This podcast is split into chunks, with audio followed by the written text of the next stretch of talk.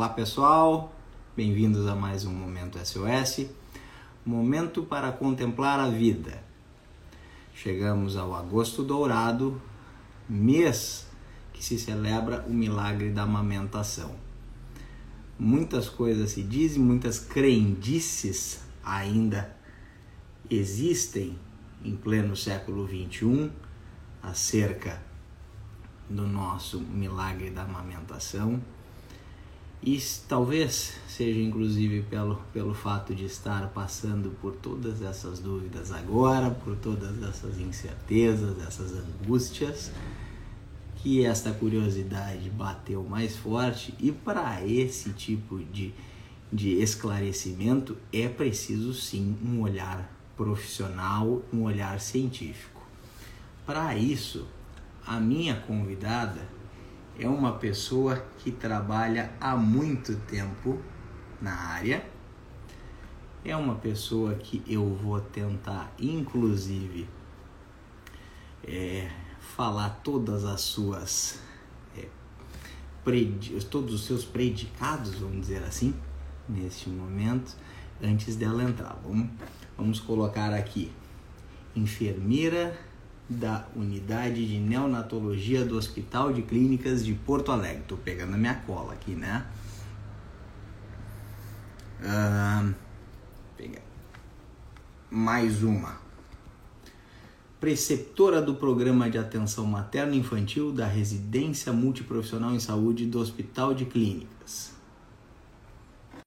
Especialista em enfermagem em terapia intensiva pediátrica e neonatal e por último, né, não menos importante, tutora do método Canguru na atenção hospitalar e da atenção básica. Falei tudo ou, ou falta mais alguma coisa? Boa noite, acho que falou tudo, sim. Boa noite, Denise Schaurenchuk. Acertei o nome certinho? Isso, acertou, certinho. Então tá bom. Denise, um prazerzaço te ter conosco aqui nessa noite, tá? Espero que as minhas dúvidas, vou falar antes até das pessoas, tá? As minhas dúvidas sejam sanadas e que a gente consiga promover essa, essa live aqui da forma mais divertida possível. Antes de mais nada, eu preciso te dizer que quando eu coloquei a, o lembrete da live no Instagram, uma menina, Paula Teixeira, fez estágio com, lá na NEL. Ela está se formando, acredito agora, já se formou em nutrição e aí fez super elogios à, questão da, lá da ANEL, então já temos aí uma, uma fã do teu trabalho, do trabalho lá do Clínicas, tá? Então não poderia deixar boa. de assinar. E óbvio, né, vamos fazer também um agradecimento especial a Claudinha, nosso contato em comum, minha querida comadre, que daqui claro. deve estar tá aí conosco, né, que me oportunizou te conhecer e ter essa chance de bater um papo legal contigo. Então. A, a Cláudia é minha parceira, porque a gente trabalha bastante no método canguru, né? Então, o método canguru ele tem tudo a ver com a amamentação e a Claudinha é super parceirona minha lá na unidade. A gente está sempre em contato uma com a outra, né? Eu chamo ela muito para me ajudar, porque uh, as mães precisam desse apoio, né? Tanto da família quanto uh, da psicologia, porque a internação é difícil, né? Então, a Cláudia é minha parceira. Eu já vou começar com a pergunta mais básica. Então, o que é, na prática, o método canguru? O método canguru, na verdade, ele é um modelo de assistência, né? um modelo diferenciado de assistência, um modelo que busca trazer uma assistência humanizada para os recém-nascidos uh, prematuros e de baixo peso. Né? Então, os bebês que nascem com menos de 37 semanas ou menos de 2.500 gramas, a gente faz toda uma assistência diferenciada para esses bebês. Né? Uma assistência, então, voltada para o atendimento individualizado, né, com as necessidades, voltado para as necessidades de cada bebê e suas famílias. Ele é baseado na amamentação, ele é baseado na adequação postural, para que o bebê também tenha um, desenvolvimento adequado, né? Um, e, e, e, a partir disso a gente vai desenvolvendo uh, a assistência especializada para aquele bebê, né? Então, eu sou super fã do método canguru a gente precisa da família, a gente precisa da amamentação, a gente precisa do contato pele a pele para fazer o método canguru e é tudo que eu mais gosto de trabalhar. Ah, acho que temos mais uma fã, inclusive a Alessandra. Alessandra Sil Barbosa que colocou: método canguru é maravilhoso. Sou muito grata a você. Então já. já, nada nada Ai, melhor que trabalho ah, vamos, vamos, lá, Denise. Vamos para a parte, parte. Eu comecei a live, não sei se tu começou a, a, a ouvir desde cedo, mas uma das, das coisas assim, desde que eu me conheço por gente, a gente ouve aqueles mitos da cerveja preta, é, do, do, esfregar o mamilo e não vou nem dizer aonde, mas as coisas são assim as mais loucas possíveis. Então eu queria muito o teu olhar, um como mulher, dois, não sei nem tipo, até permite a, a, a indelicadeza. Mãe já? Já sou mãe, somente dois. Então tá, eu, já eu, tinha, eu tinha dúvida, eu me lembro, eu me lembrava vagamente, mas eu, eu não queria correr esse Então, mulher, mãe e principalmente profissional da saúde. Aonde é que nós podemos começar a criar essa barreira do que, que é verdade, o que, que é mentira, crendice popular? Vamos lá. Então, hoje em dia a gente é, é, a gente está numa época muito boa porque as mães, elas, as mães e as famílias, elas têm muito acesso à informação, né? A informação é muito uh, fácil, a gente acessa fácil a informação porque hoje em dia quase todo mundo tem um celular, né? Ou acesso a algum computador, acesso ao Google, né? As, as plataformas de busca. Mas a gente ainda tem algumas coisas que vêm assim, né? Lá atrás uh, e que nos deixam assim uh, com algumas dúvidas, né? E que a mãe fala, a avó falava, alguma tia. Então, às vezes a gente fica naquela dúvida: o que, que será que é verdade e o que, que será que é mito, né? Na amamentação. Então, a gente tem uh, muitas crendices ainda, muitas coisas que a gente, a ciência foi estudando e foi vendo que algumas coisas acabaram dando certo de uma maneira aleatória e outras coisas realmente têm uma comprovação científica, né? Então, inclusive a cerveja preta é um mito. Eu, eu, tá, é um eu tava tentando alcoolizar todas as mães, inclusive, então não é possível. Inclusive, a, a, a Mausebier não está nos pagando por essa live, mas sou obrigada a dizer que tinha que ser Mausebier, né? Não era qualquer cerveja preta. Tinha que ser a Mausebier, é verdade. Mas hoje em dia já se sabe que não é seguro oferecer uh, o leite materno caso a mãe tenha ingerido uh, bebida alcoólica, né? Porque a gente tem uh, várias repercussões no bebê, né? Inclusive também durante a gestação a mãe não deve ingerir bebida alcoólica, né? Porque a gente não sabe assim a dose segura que a mãe pode ingerir, né? Não, não a gente não tem como fazer essa mensuração. Então, a, a gente diz que a mãe não deve ingerir bebidas alcoólicas nem durante a gestação e nem durante uh, o período que ela estiver amamentando. Ela até pode, assim, um dia que ela estiver com vontade, assim, ah, eu vou, hoje eu estou precisando tomar uma taça de espumante, um copinho de cerveja. Mas então que ela faça a ordenha, despreze aquele leite e depois, então, ela espere um tempo e amamente.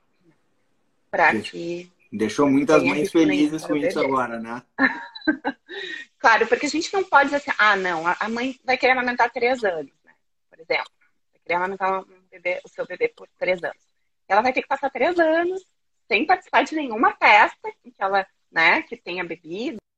Então a gente tem que dar alternativas seguras para que aquela mãe continue amamentando. Né? Acho que isso é importante. Nossa, bom, vamos lá. A gente falou da cerveja, falou do. Vamos, vamos para a parte agora. Tu, tu entrou num ponto, né? A gente não tem uma linha, é, é, como é que eu vou dizer, certa da, de perguntas, então já vamos aproveitar agora, que é uma das, das dúvidas que aí eu tenho, e, e, e inclusive do ponto de vista da literatura, a gente já sabe dos benefícios do aleitamento, tanto para a mulher recuperar o peso, quanto para a saúde da criança, tudo uma boa. Só que aí vem uma, uma dúvida. Três anos, tu fizeste, tu deste um exemplo, é claro, mas três anos, dizer, existe benefícios cientificamente comprovados para uma criança que amamenta mais do que seis meses? Existe benefício para a mãe ou a gente pode estar, tá, inclusive, criando uma relação de vínculo e, e dependência criança-mãe maior? É, é uma dúvida que eu, que eu teria. Hoje em dia, já se sabe que quanto mais tempo a mãe amamentar, melhor. Claro que isso é uma, uma escolha da mãe, né? Além, amamentar é uma escolha da mãe, né? É uma escolha que ela vai fazer para a vida dela e para a vida do, do, seu bebê, né?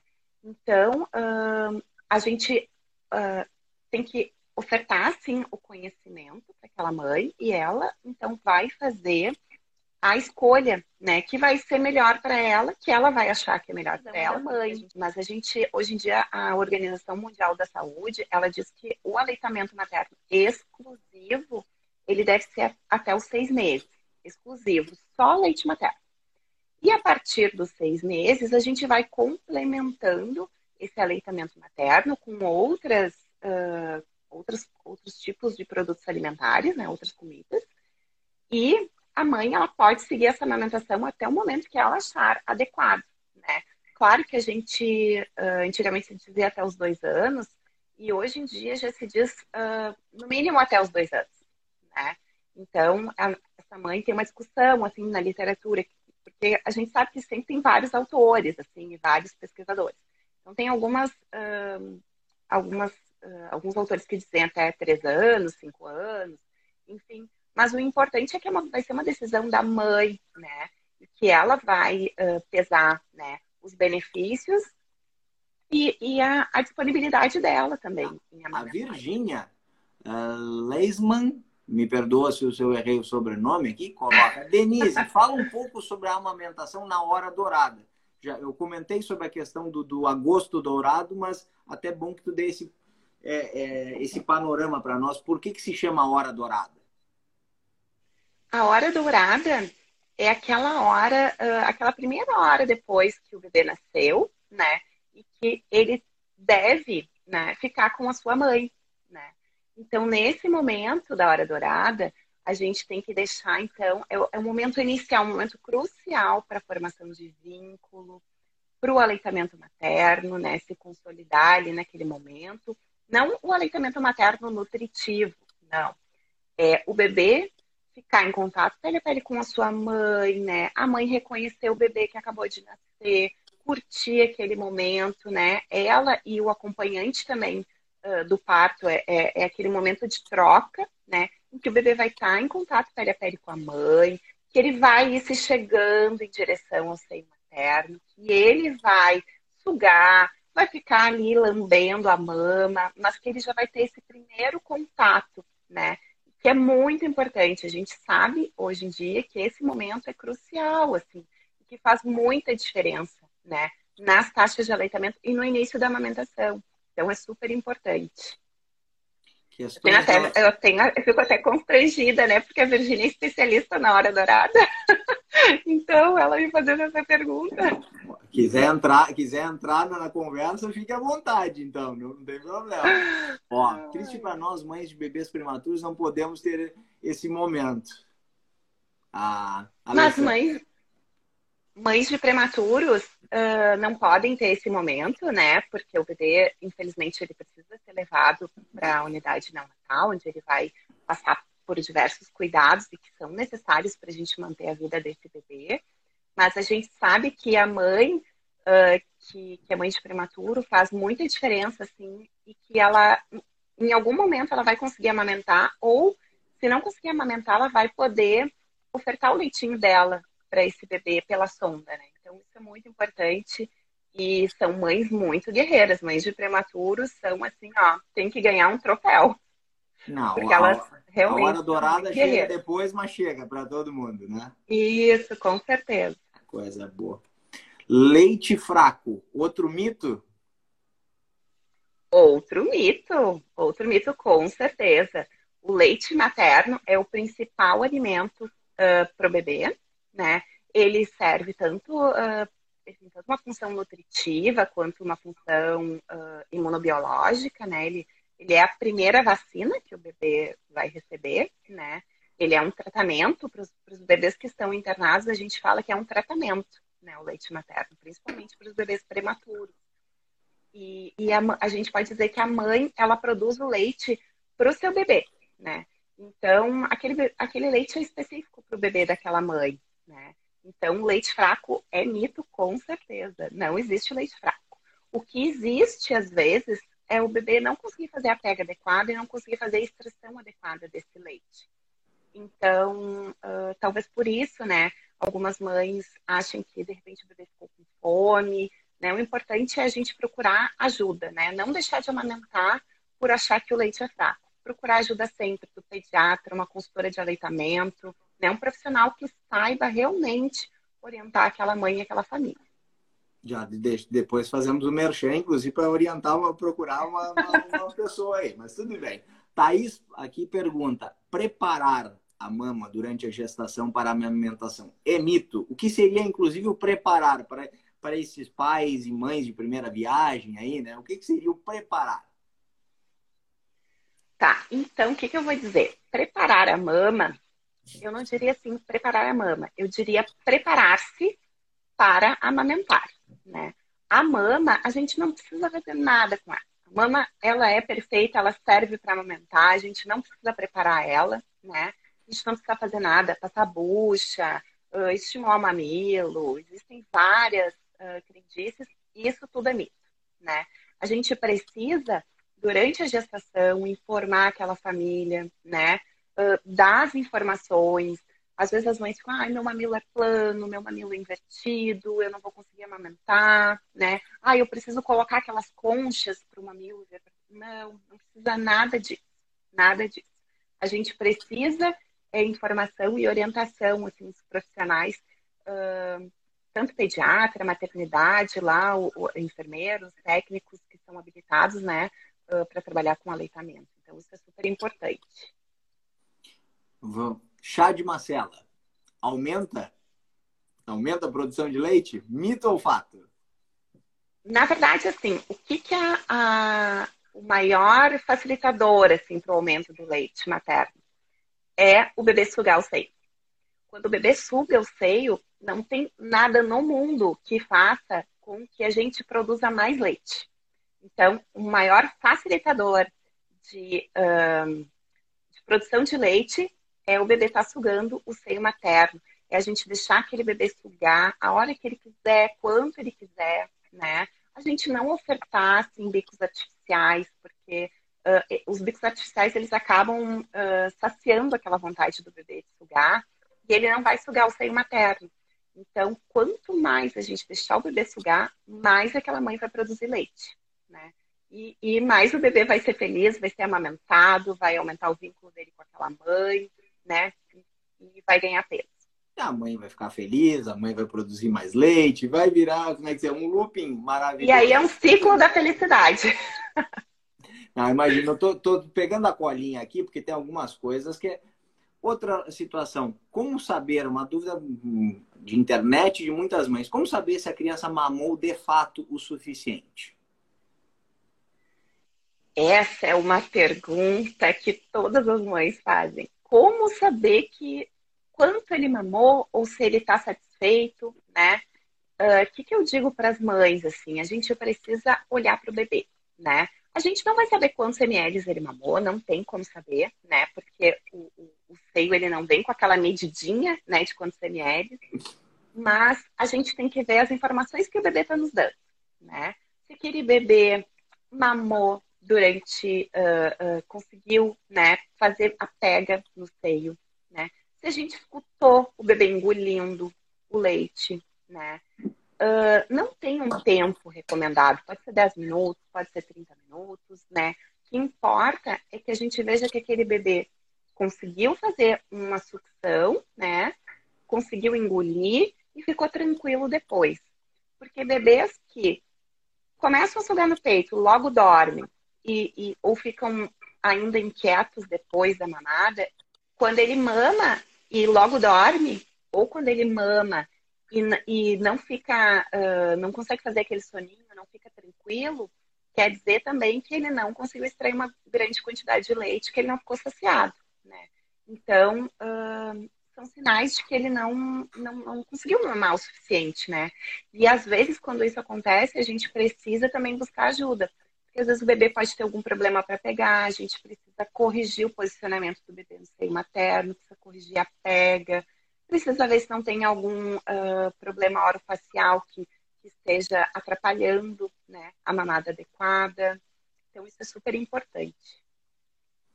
a questão, inclusive, que tu falaste agora da, da, do ato, né? Pensei agora, muitas vezes as mães acabam, por funções até mesmo de, de retorno ao trabalho, por alguma situação de, de não estar pronto, acaba utilizando, retirando o leite, deixa numa mamadeira e, e, por sua vez, aquela mamadeira tem um bico que a textura do bico é completamente diferente da do bico do seio. Então, isto, uhum. isto de uma forma, quanto mais frequente, não prejudicaria o ato da amamentação no peito? Com certeza, né? O, o, o, o bico artificial, né? O bico da mamadeira, ou, uma chupeta, enfim, eles uh, são diferentes do, do nosso seio, né? Quando o, o bebê suga a mamadeira, o jeito que ele vai posicionar língua, queixo, né, mandíbula, uh, lábio, é totalmente diferente da maneira com que ele vai abocanhar o seio materno. E isso faz bastante diferença, né? Quando ele fica acostumado a fazer aquele movimento da boquinha dele, né, com todas as estruturas, ele, ele, ele fica atrapalhado quando ele vai para o peito. Então, na verdade, a gente deveria ofertar o peito, né? E deixar um pouquinho, assim, uh, esses bicos artificiais de lado. Quando a mãe volta ao trabalho, o bebê, em, geral, ele já tem em torno de quatro, seis meses, dependendo de como funciona, como é o funcionamento da empresa que essa mãe trabalha, né? Uh, e a gente pode ofertar leite de copinho, a gente pode ofertar uh, de outras maneiras, assim, é, tem uns biquinhos mais rígidos, assim, que ele vai também uh, tomando golinhos, né? Não, não precisa necessariamente ser na mamadeira. Inclusive, onde eu trabalho, a gente oferta para os bebês recém-nascidos, quando a mãe é impossibilitada de estar com eles, o leite por copinho. Então, um bebê de horas de vida, ele toma no copinho. E toma super bem. Hum, coisa boa. Nós comentamos, nós comentamos sobre a questão uh, uh, de álcool e agora também uma dúvida muito crucial. Medicações, eu daqui a pouco vou te perguntar sobre a questão da, da, da minha área, inclusive, né? Mas vamos, vamos ficar na parte de medicações inicialmente. A mãe é uma pessoa com, com histórico, vamos colocar aqui, de medicações para dor, tá? Então ela faz uso frequente de medicações de anti-inflamatórios, mas descobre que está grávida, ela já vai receber orientação da sua médica por, por tabela e tudo mais de, olha, vamos ter que dar um jeito nessa medicação, vamos passar a usar uma outra medicação que seja para não ter problema. A criança nasce quanto tempo mais ou menos, enquanto essa, essa, essa mãe estiver amamentando, ela não deve retornar aos medicamentos normais de uso dela? Como funciona? O que acontece? Um, muitas medicações hoje em dia já têm já tem estudos, né? E já sabem que são seguras para ser utilizadas durante a amamentação. Claro que isso sempre, o ideal é ter uh, a orientação da equipe médica que está assistindo essa mãe e o bebê, né? Mas, uh, ai, sei lá, surgiu em casa uma dor de cabeça e eu quero tomar um medicamento. A gente tem um site que se chama e lactância, que ele, a gente coloca o nome da medicação e ele já diz se é seguro ou não, né? E é um, é um site que ele Vou é... Vou anotar. E lactância? É www. Ok. Ponto e tracinho lactância. Ok. Ponto org. Tranquilo. Só chegar nesse site, digita o nome da medicação, que ele já te diz de fonte segura se a mãe pode uh, tomar essa medicação ou não. Então, uh, é bem seguro. Claro que eu sempre indico que também se entre em contato com a equipe né, de, de, de médicos que está atendendo, como eu estava dizendo. Uh, hoje em dia já, já se tem segurança assim, para dizer se sim ou se não, né? Essa parte de medicações e que a mãe não, não precisa deixar de amamentar porque sente dor ou, né, que não pode tomar a sua medicação situações de mito, tá? Uh, aliás, tô, tô, tô eu dizendo que é mito. Vamos perguntar se é. Uma mãe em condições amamentando, ela tem o seu funcionamento hormonal. Uh, não estou nem falando questão gônadas e tudo mais. Falo hormonal de, como um todo, regulado a partir do momento que o corpo entende que precisa amamentar outro ser. Eu pergunto para um, uma mãe que, por exemplo, tem tireoidite de Hashimoto, faz uso de medicamento para correção da, da dosagem da, do hormônio da tireoide. Como é que isso funciona? A mãe está amamentando, ela precisa estar tá utilizando de medicação para tireoide? Como é que isso funciona na prática? Se ela tem alguma deficiência de algum outro hormônio, né, ela, ela realmente vai precisar né, fazer o acompanhamento com o seu médico e provavelmente vai ser necessário continuar fazendo uh, alguma reposição, né? Ou fazer uso de alguma medicação. Então, é bem, é bem importante assim, que ela não deixe de tomar nenhuma medicação que ela tomava antes. Eu Mas tenho uma... sempre uh, com orientação da equipe médica. Sim, sim, sim. Thaís pergunta aqui, colher, dosa, colher dosadora é uma boa alternativa? Olha, o que, que eu vou dizer assim? Na verdade, eu prefiro, eu, né? Acho mais seguro uh, utilizar o copinho. Porque no copinho a gente faz com que o bebê uh, jogue a sua linguinha para frente para poder sorver o leite. Sorver que a gente chama é, é tipo um leitinho, assim, uh, tomando um leitinho do, do, seu potinho, né? Se, então, cada mãe avalie assim, o que fica melhor. O importante é a gente não deixar de apertar o leite materno. Né? Vamos lá. Questões, deixa eu ver aqui. Temos hoje um mundo povoado de meninas tatuadas e ou siliconadas, turbinadas. Mito ou verdade prejudica para alguma coisa a amamentação? Prejudica se essa menina fez tatuagem, por exemplo, próximo à glândula mamária e descobriu estar grávida no, antes de, de gerar uma criança? Na verdade, assim, o que a gente indica assim é que não faça ali próximo uh, ao mamilo, assim. Né? Uh, e também a, a, questão do silicone é super importante, né? Porque isso sempre surge essa dúvida, né, de silicone. É as mulheres que botam silicone, a primeira coisa que elas perguntam, posso amamentar? O que é importante a gente saber, né? Uh, o método que foi utilizado para colocação uh, silicone, porque quando a gente mexe ali na região uh, da areola, às vezes a gente pode ter algum prejuízo, né? Mas uh, isso também não quer dizer que a mãe não vai poder amamentar. Né? Ela precisa, na verdade, de bastante informação, bastante auxílio, né? Principalmente assim de um profissional especializado, porque às vezes uh, a mãe pode ter um edema maior, ela vai precisar talvez uh, fazer um esgote, né? Deixar aquela areola mais maleávelzinha, porque a mama fica bem durinha, né? Então, às vezes a gente precisa fazer o esgote da mama, uh, dar uma esgotadinha para facilitar assim o amolecimento daquela areola para que o bebê consiga pegar melhor. Mas não impede, não. Não impede a amamentação. Precisa de apoio e de, de auxílio vamos, vamos entrar na minha área, mas primeiro vamos fazer a parte, uma, uma, uma um salvo para os pais, né? Que a gente está falando das mães, o momento da amamentação. Qual é o papel do pai neste momento? Porque o pai, o pai é aquele cara, aquele, como a gente gosta de brincar, ele só serve para ser para oferecer o espermatozoide. A pobre da mãe carrega na barriga durante nove meses Aquele primeiro contato mais íntimo é da mãe, é natural que seja para com a criança. O que, qual é o papel do pai nesse momento da amamentação? Na verdade, se o pai estiver na sala de parto, ele já vai fazer o primeiro contato com o seu bebê logo ali na hora dourada, que nem a gente conversou, né? Ele já pode chegar pertinho, ele já pode colocar a mão no bebê, ele já pode conversar com a mãe, né? Vai ser aquele primeiro momento daquela família, né? Vai ser ali na hora dourada. Importante o pai também se preparar durante o pré-natal, né? Entender de amamentação, né? Participar dos cursos que a mãe for, né?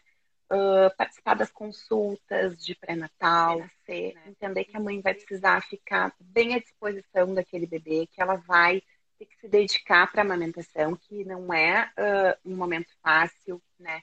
E ela vai precisar de apoio, apoio assim, para ajudar nas coisas da casa, alguém para fazer uma comidinha para ela, para trazer um copinho d'água enquanto ela estiver amamentando, porque dá bastante sede na mãe, né? Uh, de estar tá ali do lado dela, de dizer para ela que as coisas vão dar certo. Eu tô, eu tô né? bem. De, de eu tenho uma declaração aqui de, um, de um rapaz, tal de Maurício Machado, o pai participa sempre em todos os momentos e dá um bom suporte para a mãe. Eu, eu só não tenho certeza se a resposta é 100% dele ou tem uma parcela da esposa junto, uma tal de Cláudia. Mas, de toda forma, abraço pro Maurício, beijo. Tá Queridos! Né? Denise, vamos para a minha área agora. Já entrei na parte do pai, mas vamos também pegar um pouco a parte de academia, porque hoje o contexto, a gente já comentou também sobre as meninas com tatuagens, meninas com a história do silicone, mas hoje nós temos uma população que cada. Ó, oh, é a Cláudia. Imaginava, imaginava. Uh, nós temos uma população feminina hoje que frequenta academias e que cada vez mais faz uso de suplementos alimentares em nome de um corpo idealizado, muitas vezes, inclusive, impossível de ser alcançado da forma como ela gostaria. Tá? Uh, como sempre, muito, como sempre a pergunta, funciona quanto tempo para se desintoxicar? Eu, tô, eu vou entrar em duas linhas bem claras de conduta. Primeiro, o suplemento alimentar, não o esteroide anabolizante. Aí nós vamos falar em. É, proteínas de soro do leite, de carne, de aminoácidos, creatina e assim vai. E numa outra ponta nós vamos ter, evidentemente, a parte dos esteroides anabolizantes. Como funcionar isso, como isso funciona do ponto de vista, existe algum tipo de, de trabalho que tu já tenha visto que isso gera algum reflexo? Se essa, essa mãe, por exemplo, está hoje na faixa dos 40 anos, vai ter seu primeiro filho e usou durante 20 anos, pelo menos, essa suplementação, o que, que isso pode acarretar para uma, uma gestação e para uma criança, por assim dizer? Na verdade, para amamentação, o importante é a mãe querer amamentar né? Não, a suplementação, né? Não, não interfere, né? Na amamentação. Ela pode amamentar. Claro que a questão de esteroides, anabolizantes, aí a gente já vai precisar também de um acompanhamento uh, da equipe médica, né? Que vai vai estar tá atendendo essa essa família, né? Mãe e bebê. Mas questão de suplementação não tem problema nenhum. Inclusive, a mãe pode continuar praticando atividade física, né? Durante a amamentação, é ótimo que ela pratique. Tem algumas atividades que podem ser praticadas, inclusive com seus bebês, atividades mais leves, claro. Mas ela pode também, é indicado que a mãe faça atividade também uh, de leve a moderada, né? Às vezes, atividades de alta intensidade, elas podem uh, acumular uh, lactato, se eu não me engano, e aí o bebê pode dá uma recusadinha assim na mama. Alguns trabalhos dizem isso, mas o que a gente pode utilizar de alternativa também que vai fazer uma atividade física mais intensa? Ofertar a mama antes da atividade física, né? Uh, para que depois ela passe um período mais uh, prolongado, depois da atividade física, antes de amamentar de novo, né? Então, uma alternativa é que ela amamente antes né, dessa atividade física mais intensa, mas ela pode, pode. É, Se ela estiver liberada pela equipe médica pós-parto, pode fazer atividade física. É, eu tinha essa pergunta para ti também, até em relação à questão das atividades de, de, alta intensidade, justamente por isso, que de repente tu vai, vai ter, agora tu acabaste de falar, ok, ela pode fazer, mas aí ela vai um pouco antes, tá, mas se eu vou, vou praticar uma atividade de alta intensidade, que vai elevar o meu CPK, minha creatina, que eu vou ficar com, vou demorar para absorver ou liberar aquele lactato. Então, seria interessante não fazê-la. Uma atividade de alta intensidade, digo. É, na verdade, assim, o, recomendado são atividades leves a moderadas, né? Mas uh, a gente sabe, às vezes tem mulheres que trabalham com o corpo, elas precisam, né, de, de, de, de uma atividade mais intensa, né? Mas elas podem, podem continuar amamentando. Bom, já, já, já estamos devolvendo a esperança da, do retorno da academia. Mais uma. Denise, vamos falar um pouco também a teu, a teu respeito, né? O porquê, por que escolher uma enfermeira, por que escolher esta área em especial? Tu escolheu depois de ter filhos, tu escolheu antes. O que, o que é a motivação para continuar esse trabalho? E claro, né, fala um pouquinho do, dos causos, como a gente diz, bacanas aí da, da experiências que tu já teve dentro dessa parte de amamentação? Na verdade, quando eu escolhi enfermagem, eu ainda não sabia qual área eu ia trabalhar, né? Mas, uh, como eu já eu tenho dois filhos e já amamentei, né? Minha primeira filha tive muitas dificuldades para amamentar. Muitas, muitas, muitas, muitas. Então, eu comecei, quando eu comecei a estudar sobre amamentação e comecei a ver que o caminho pode ser bem diferente, né? Que quando a gente aprende sobre amamentação, quando a gente sabe o que fazer, né? Quando a gente tem aquelas dificuldades, uh, o caminho pode ser diferente e a gente pode ter uma trajetória diferente. Então, no meu segundo filho, eu consegui amamentar super bem, eu sabia lidar com todas as dificuldades da amamentação e isso para mim foi muito bom. Então, acho que é isso que me motiva, sabe?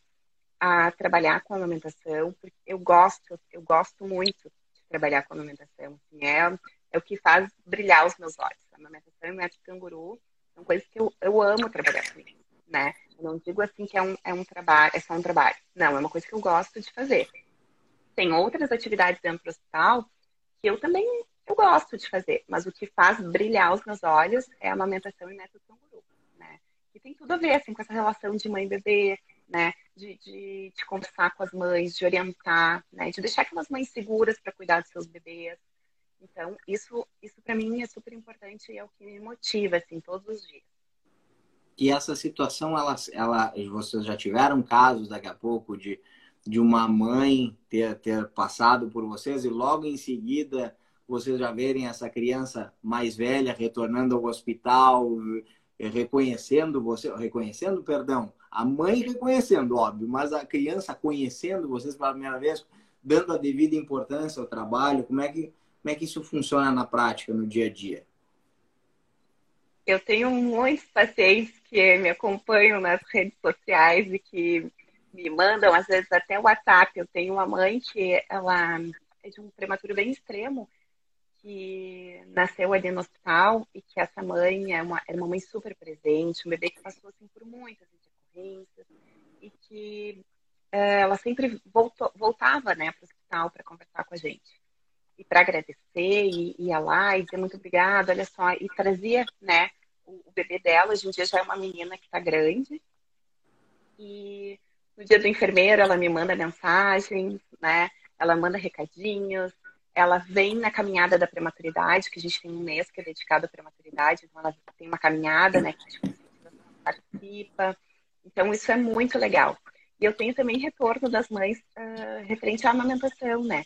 Tem uma mãe de um bebê que esteve com a gente e ele não podia mamar pela boquinha, né? Ele tinha, uh, relacionado aos problemas de saúde dele, não podia mamar pela boquinha. E essa mãe uh, retirou o leite desde cedo. Eu conversei com ela, ela era super interessada, ela tirava leite e ela foi para casa com muitas, muitas, muitas mamadeiras de leite pasteurizado lá no hospital. Nossa. E aí uh, teve um ano que ela até me marcou no Instagram. Ela tirou foto assim do freezer cheio de mamadeiras de leite. E ela me marcou. E, e falou um pouquinho, né, que amamentar não é só aquela mãe que, que amamenta diretamente no seio, né? A gente pode ofertar o leite materno, que é a melhor opção para o nosso bebê, uh, de outras formas, né? E ela ofertava pela sonda mesmo. E, e para ela foi gratificante, né? Uh, ofertar o, o, leite materno para o bebê dela, mesmo que não fosse no seio, diretamente no seio. E ela, era, ela disse: Eu sou muito grata por vocês terem me ensinado que tem outro, outro jeito, né? E mesmo que meu bebê não sugue o seio, ele vai ser uh, alimentado com meu leite. Então, hum. isso é, é, muito legal. Assim, quando a gente vê esse retorno das mães, isso é o que faz os nossos olhinhos brilhar, assim, é o que faz pensar que tudo vale a pena, assim, né? Entendi a motivação agora, agora fica, fica bem mais fácil. Estou uh, vendo aqui também a questão do mamilo, tá? Vários tipos de mamilo, tá? Não poderia deixar de lembrar dessas dúvidas. Uh, no caso de um mamilo invertido, e aí já fica inclusive a, sugestão que tu, tu explica o que seria um mamilo invertido, o que fazer? Tá.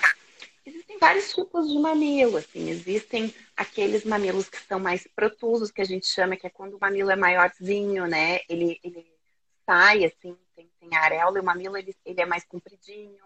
A gente tem o mamilo mais plano, que é aquele mamilo mais, uh, que é menorzinho, né? Que é quase rente, assim, com a mama.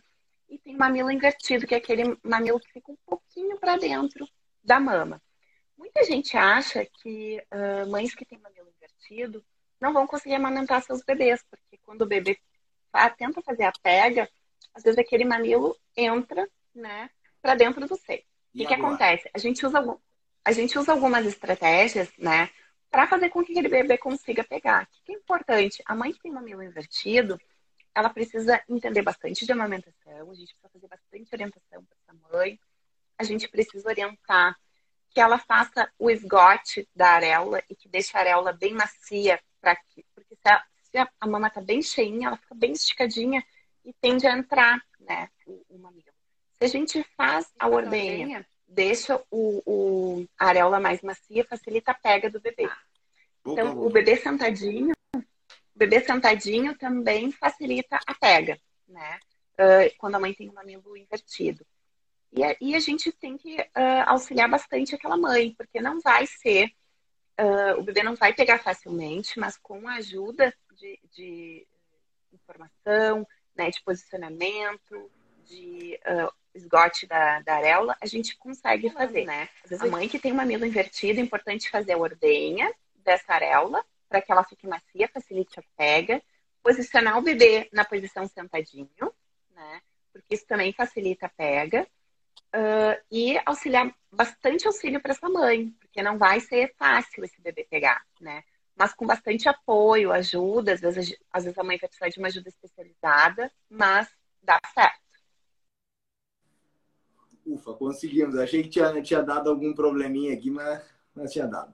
Ah, o tipo do parto, ele pode influenciar de alguma forma na amamentação em si? Então, às vezes a gente planeja um tipo de parto, né? E acaba não acontecendo da maneira que a gente espera, né? Às vezes o bebê precisa nascer de outra maneira, ou, enfim, assim, por algum motivo é a maneira com que a mãe uh, definiu que seria a melhor maneira para ela, né? Mas o que é importante, assim, é, como eu falei, a hora dourada é importante, né? Qualquer que seja a via de parto, a gente precisa proporcionar que aquele bebê fique com aquela mãe na primeira hora, né? Depois do parto, que ele fique em contato pele a pele com a mãe. Importante, assim, frisar, né? Uh, que a gente precisa orientar e dizer para aquela equipe que está nos atendendo que a gente quer o contato pele a pele, porque muitas vezes uh, na instituição que a gente uh, vai ganhar o bebê, eles entregam o bebê enroladinho em cima da mãe. Mas o uhum. mais importante é que o bebê fique em contato pele a pele. A mãe vai ser uh, a fonte de calor para aquele bebê, né? O bebê vai entrar em contato com as bactérias da mãe, vai ser colonizado pelas bactérias da mãe, o que é muito importante, né? uh, e vai conseguir ir se chegando para sugar o seio materno. Né? Isso é o mais importante. A hora dourada, ela é muito importante. Por mais que seja parto vaginal, parto cesáreo, né? a gente precisa é proporcionar o, a hora dourada. Né? A hora dourada, ela é muito importante. Importante que a equipe que esteja atendendo aquela mãe, né? se for fazer alguma analgesia para parto, faça uma analgesia adequada para que aquela mãe fique bem, né? uh, no momento depois do parto e consiga curtir esse momento.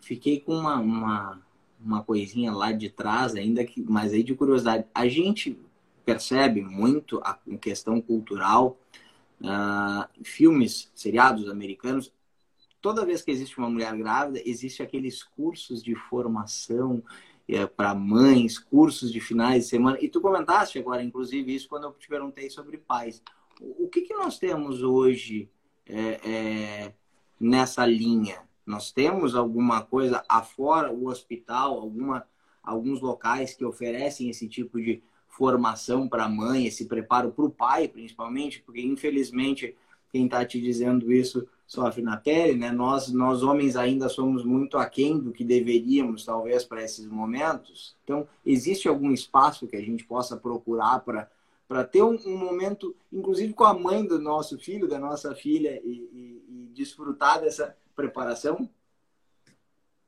Eu acho que isso que tu falou é muito importante. O pai querer estar junto. A gente precisa mudar hoje em dia a nossa sociedade, né? Entender que o pai precisa estar ali, né? Ele vai dividir as tarefas com a mãe, ele vai participar de todos os momentos, ele precisa participar ativamente, né? De todas as atividades, inclusive da amamentação, da hora do parto, o que falar para a mãe, como ajudar, né? O que, que vai acontecer naquele momento. Isso é muito importante. E, inclusive, uh, saber o que vai acontecer deixa o pai mais tranquilo, né? Porque ele, ele vai entender melhor o que está acontecendo. Porque quando é tudo desconhecido, a gente não sabe, meu Deus, será que isso está certo? Será que não está? Será que é assim mesmo? Né? Isso é muito importante. Hoje em dia, os hospitais, eles têm cursos para casais, né? Uh, para mãe, para pai, participarem juntos.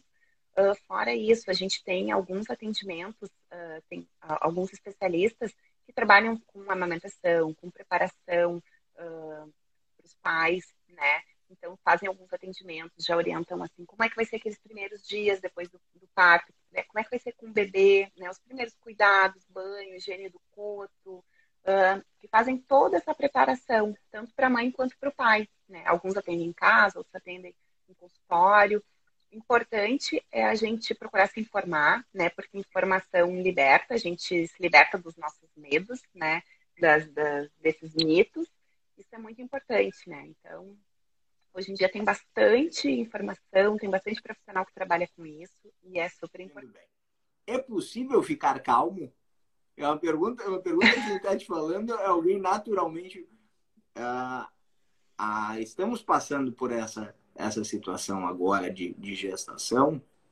E, e, eu tenho pena desde já da pobre criança, porque ela vai vir fruto de um pai extremamente metódico e querendo ser planejado e uma mãe não menos planejada, acho que até muito mais. Então, e eu, às vezes a gente até brinca com essa questão de Olha, a gente somos dois professores, planejamento é uma coisa que faz parte das nossas vidas, mas a gente planeja sabendo que, olha, a qualquer momento tudo vai dar o contrário e a gente tem que começar a se libertar dessa ideia. Então eu te pergunto, tem como ficar calmo?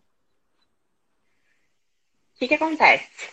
Uh, na hora do, do, parto, é um momento de muita emoção, né? Porque está nascendo uma vida nova, que vai fazer parte da vida de vocês, né? Um bebezinho que está chegando, que é muito esperado.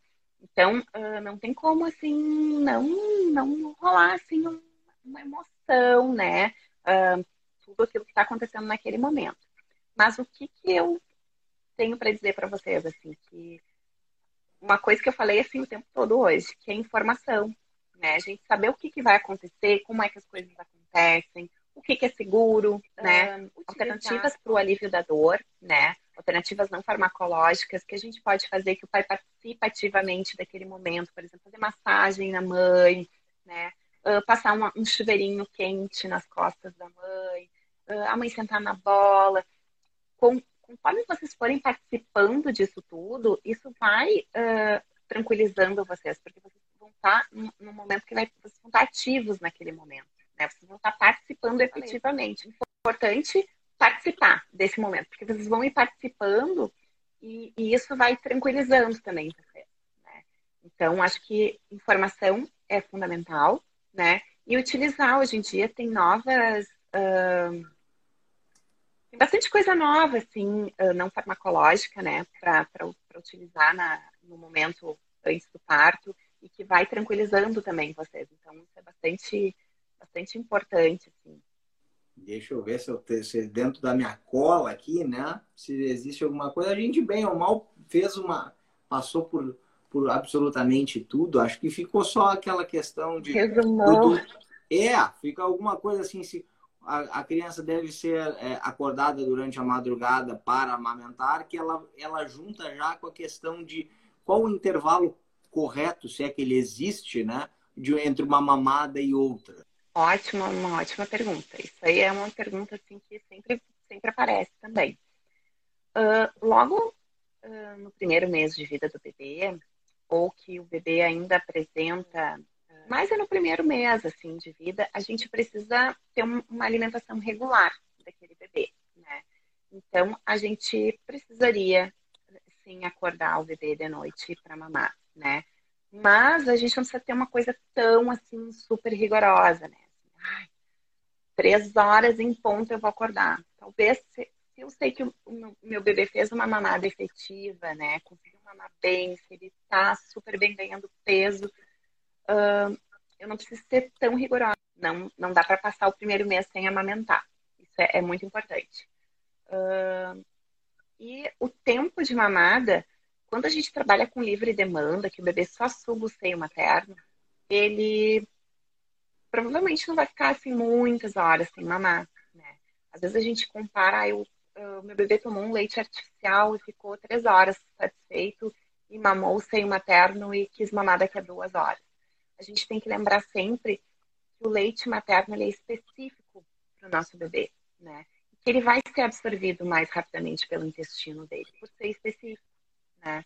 Então, isso não quer dizer que o leite é fraco ou que o bebê não ficou alimentado adequadamente, muito pelo contrário. Né? Uhum. O bebê conseguiu absorver melhor todas as qualidades do leite. Né? Então, não, não tem muito assim tempo de mamada ou intervalo. É o horário que o bebê quiser, mas também a gente não pode no primeiro mês uh, deixar passar muito mais de três horas. Bom, eu, eu eu saio, como é que se diz, primeiramente agradecido, né? Estamos chegando praticamente no nosso final aqui pelo, pelo horário. Muito, muito agradecido. Primeiro a Claudinha que me oportunizou uh, essa chance de conversar contigo. E segundo, agora fico mais ainda motivado com toda essa nossa conversa e entendo o, o, o quanto vai se transformando a vida de um, de um casal com a chegada de alguém, né? No, novo, alguém que vem para transformar a vida da gente. E principalmente entendo agora a tua motivação a trabalhar, quer dizer, a, a, a paixão com que tu passa o assunto, realmente já, já sinto como se a baixinha tivesse aqui do lado, louca para receber a primeira mamada. Então, muito, muito, muito obrigado mesmo, Denise. É, espero que todos tenham gostado pelo menos metade do que eu gostei. E, claro, né, continua com esse excelente trabalho. Eu queria muito que tu deixasse teu, o teu contato, inclusive, como uma pessoa para dar algum tipo de consultoria para as mães, aí, ou até mesmo pais, claro, né, que de primeira viagem que precisam ter um pouquinho da mente aberta aí para os mistérios da amamentação. Com certeza, eu que agradeço, né, o convite para participar, para falar desse assunto que eu gosto tanto. Agosto Dourado é um mês especial para a gente no, no hospital, muitas atividades, né? Muitos cursos, o pessoal assim super motivado. E é isso aí, eu acho que é, uh, a gente precisa se informar. E eu acho que tu abriu um caminho super legal e fico muito feliz assim que tu esteja Uh, querendo aprender, assim, querendo participar desse momento. É muito bom, assim, saber que tu tá uh, interessado em participar desse momento. Esse momento vai ser muito especial para vocês, né? Uh, vai ser muito lindo e é tão bom ver, assim, que o pai está querendo participar, né? Esse seu interesse é, é muito legal, assim. E vai ser super importante para a mãe esse teu apoio. Obrigado. Vamos ver se daqui a pouco até oportunizamos que a mãe te conheça aí numa, numa outra Claro! e daqui a pouco aprenda também junto. Com certeza, pelo que eu estou vendo, ela está aqui entre nós na live, né? Mas vamos, vamos, vamos tentar ver isso. Vou mandar um beijo para ela, então, né? Para essa mamãe. ah, mas obrigado, obrigado mesmo a todos que nos acompanharam aí nessa noite. Muito obrigado. A, a quantidade de elogios que tu está recebendo aqui, eu não sei se tu está conseguindo ver. Ó, aqui a, a, a patroa, a chefona. Obrigado por compartilhar, Denise. Muito esclarecedor. Então, né, Fico mas... muito feliz que ela tenha gostado. Não, e, e, e, não fosse, não foi a única, né? Tô, tô vendo aqui, Denise é o máximo, Denise é fera, só faltou Denise para presidente. O resto tá, já foi tudo. Denise, muito, muito obrigado mais uma vez. A todos que estiveram conosco aí, muito obrigado e até o próximo Momento SOS. Denise, uma boa noite. Obrigado mais uma vez, viu? Obrigada. Tchau, tchau. Tchau, tchau.